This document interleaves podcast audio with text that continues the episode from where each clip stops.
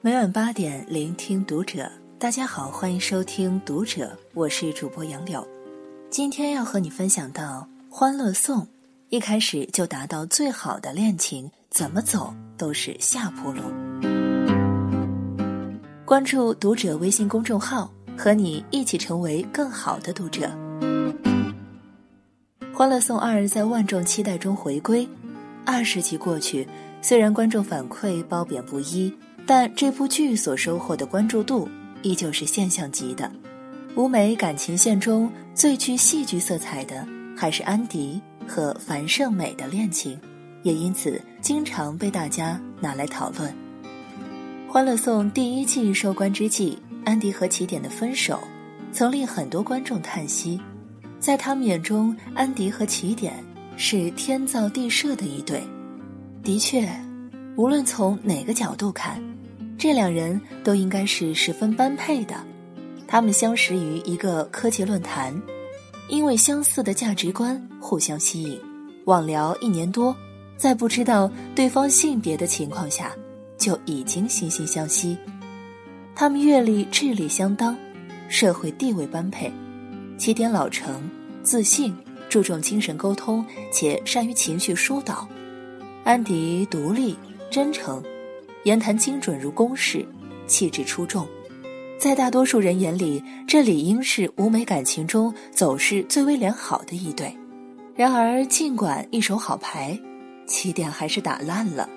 《欢乐颂二》播出以来，他只在安迪的梦中勉强上线一次，取而代之撑起与安迪感情线的，是那个一开始令他有些反感的小包总。我们不禁要问两个问题。起点究竟是从什么时候开始出了错？小包总又赢在哪里？有人说，起点的错误开始于他把魏国强找回来的那一刻；也有人说，从起点实施对安迪的改造计划时，这段感情就注定无法挽回。但事实上，他可能从一开始就错了。这段感情从开始就合拍的无可挑剔。又随着起点的强烈攻势迅速升温，他们用三集电视剧的时间让自己的爱情攀上了顶点。可是，在一开始就达到最好的恋情之后，无论怎么走，都只能是下坡路了。人和人之间关系的质量是一段时间的交往所积累出来的成果，这段交往期间的曲折越大。我们对这段关系就会愈加在乎和珍惜。对比之下，那些发展太过顺当的人际关系，人们往往就会不太在意。这叫做曲折恋情效应。曲折的感情带来的具体效应，对我们的心理冲击是更大的。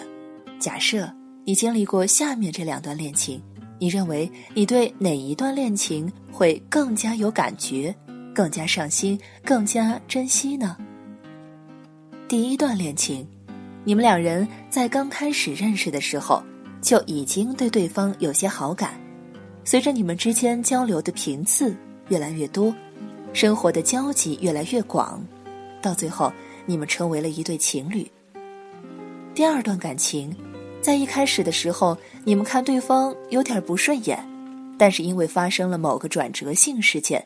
你们对对方的印象开始发生改观，从这个转折性事件开始，你们互相生了好感，到最后竟然成了情侣。显然，我们通常都会对第二段更加珍惜，因为你会觉得这段感情来之不易。在你们日后的交往过程中，也许每一次回想起那次事件，心中都会产生甜滋滋的感觉。小包总和安迪之间的第一次转折性事件，是两人的初次约谈。在这次约谈中，安迪发现这个自己口中吐血身亡都看不上的小包总，并非不学无术。两人的感情由此开始转和。曲折恋情效应，不只适用于恋爱，也同样适用于师生关系。亲子关系，甚至是职场关系中。比如说，有很多人刚认识上司就一直努力示好，但是这往往只会让上司觉得，这家伙就喜欢拍马屁。与其一上来就示好，不如采取先抑后扬的策略。在一开始时，我们要宁可礼貌地和他保持距离，甚至维持一定程度的冷淡，然后去寻找转折点。什么叫转折点呢？比如说。他在工作上帮了你某个大忙，这时你再从原本的冷淡对待来个一百八十度转变，开始向他表示尊敬，再向他主动示好，让上司知道你对他的好不是那么容易得来的，是因为他的帮忙才换来了你的尊敬，你这时对他的示好含金量才会比较足，他才比较愿意接受，也会比较看重。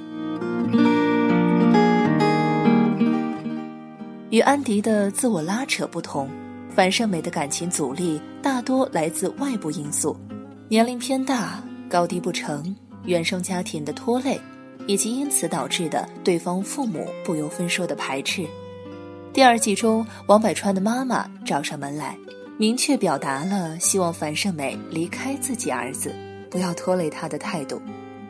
这并不是个例，因父母反对一拍两散的情侣。不在少数。我们常说父母应该尊重子女，但我们有没有想过，父母为什么要反对？抛开那些有病态控制欲的父母，其实大多数父母对儿女感情或婚姻生活的担忧，都基于一个很简单的心理，那就是不求幸福最大化，但求风险最小化。原因很简单。如果儿女婚姻幸福，父母并不会从中获得太多利益；然而，儿女婚姻一旦不幸，父母是要替你擦屁股的，因为儿女是他们的。所以，如果把孩子的婚事比作一桩投资，那所有的父母都是风险厌恶型的投资人，他们对未来儿媳或女婿的优点，并不会多在意，但对于缺陷却异常敏感。了解到樊胜美家庭情况。王百川妈妈下意识的恐慌，她不知道这段感情会给儿子未来的生活带来多少麻烦，甚至可能是一辈子熬不到头的苦。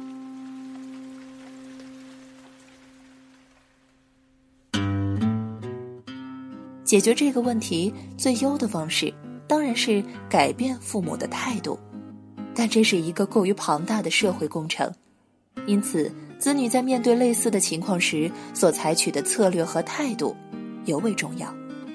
我们在向父母介绍自己的伴侣时，常常会犯两个基本错误：一味强调你的伴侣有多好，以及你有多爱他。大多数的时候，这只会让父母感到恐慌，他们会担心你在这段感情中失去了风险控制权。你要做的是以下三件事。第一，袒露伴侣的缺点，目的是证明伴侣坏也坏不到哪儿去。一方面，这可以让你看上去比较理智，你之后说的话会更有说服力。更重要的是，这可以让你掌控对缺点的阐述权，让你可以调整和引导父母对风险的预期。第二，淡化感情描述，目的是表示这段感情自己 hold 得住。收放自如，这样说的目的是为了告诉父母，你没有把自己的终生幸福都压注在这个人身上，鸡蛋没有全放在一个篮子里。第三，多谈自己的能力，目的是说明风险控制权在自己的手里。与其说父母不接受你的伴侣，不如说父母不相信你，不相信你能为自己的幸福代言，不相信你能照顾好自己，照顾好家庭。所以才会对风险如此敏感，对你的另一半有如此严苛的期许。所以，让父母接受自己伴侣的终极方法，是让自己强大起来，从而让父母认识并接受一个可以独立的你。每个人都希望在爱情中活成曲筱绡，勇敢、洒脱。敢爱敢恨，但是往往我们都变成了安迪和樊胜美，要么与自己撕扯，要么被外界拉扯。但这也正是爱情真实的一面。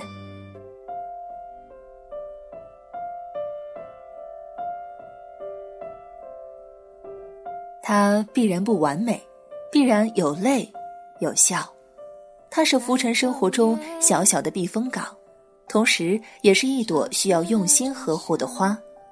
而爱情中真正的成熟，就是既能享受它，也学会呵护它。窗外它，水管在开花，椅子在异乡，树叶有翅膀。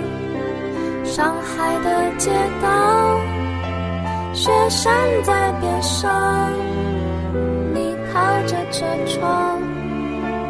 我心脏旁，我们去哪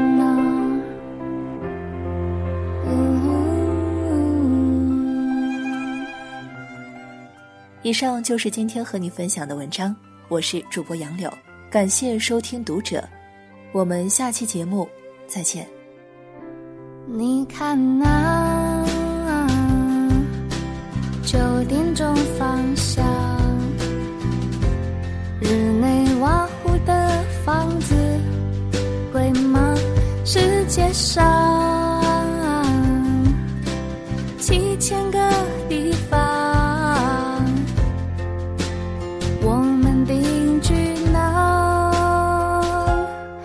告诉我答案是什么？你喜欢去哪？青海或三